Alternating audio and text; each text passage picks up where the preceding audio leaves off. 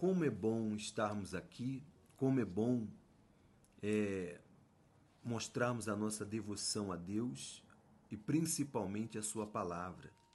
Meditarmos na palavra de Deus. Como é bom.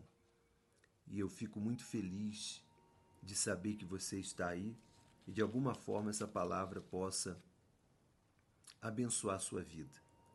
Como abençoou a minha nessa meditação aqui de Mateus capítulo 5, quando o Senhor Jesus fala das bem-aventuranças, felizes ou os abençoados de Deus.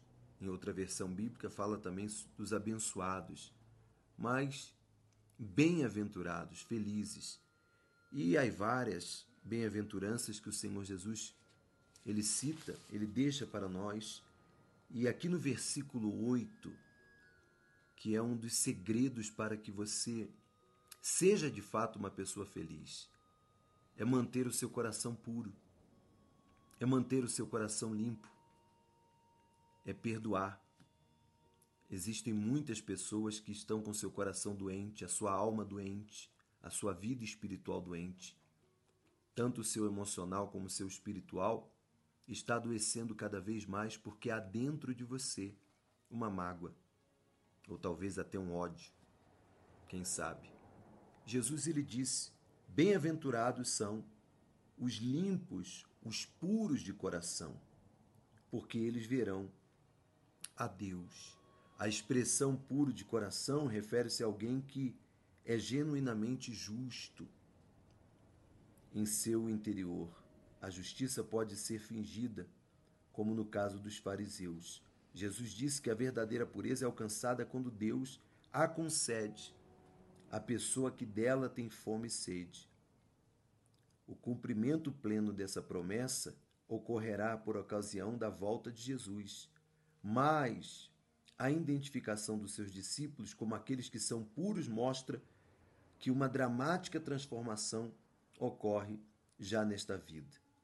A promessa de que é, os discípulos de Jesus verão a Deus aguarda com expectativa o tempo que eles literalmente verão a Deus em toda a sua glória.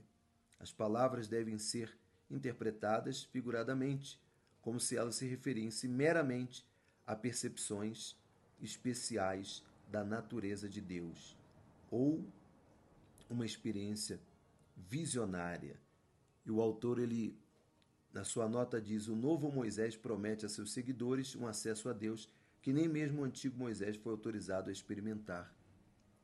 Então você veja como que é importante você manter o seu coração limpo, o seu canal, os seus sentimentos limpos. Eu, eu posso dizer a nossa consciência limpa, o seu interior limpo. Por isso, para que guardar alguma coisa que não vai lhe fazer bem? É como quando você come uma comida, um alimento, e aquele alimento lhe caiu muito, muito mal, não, não processou, e você se sente mal, dói o seu interior, você tem dor no estômago, você tem dor aqui, dor lá. Você não consegue ficar em paz com aquela dor, com aquele inconveniente, com aquele mal-estar, podemos dizer assim, não? Assim, quando você guarda algum sentimento ou alguma coisa que é desagradável a Deus.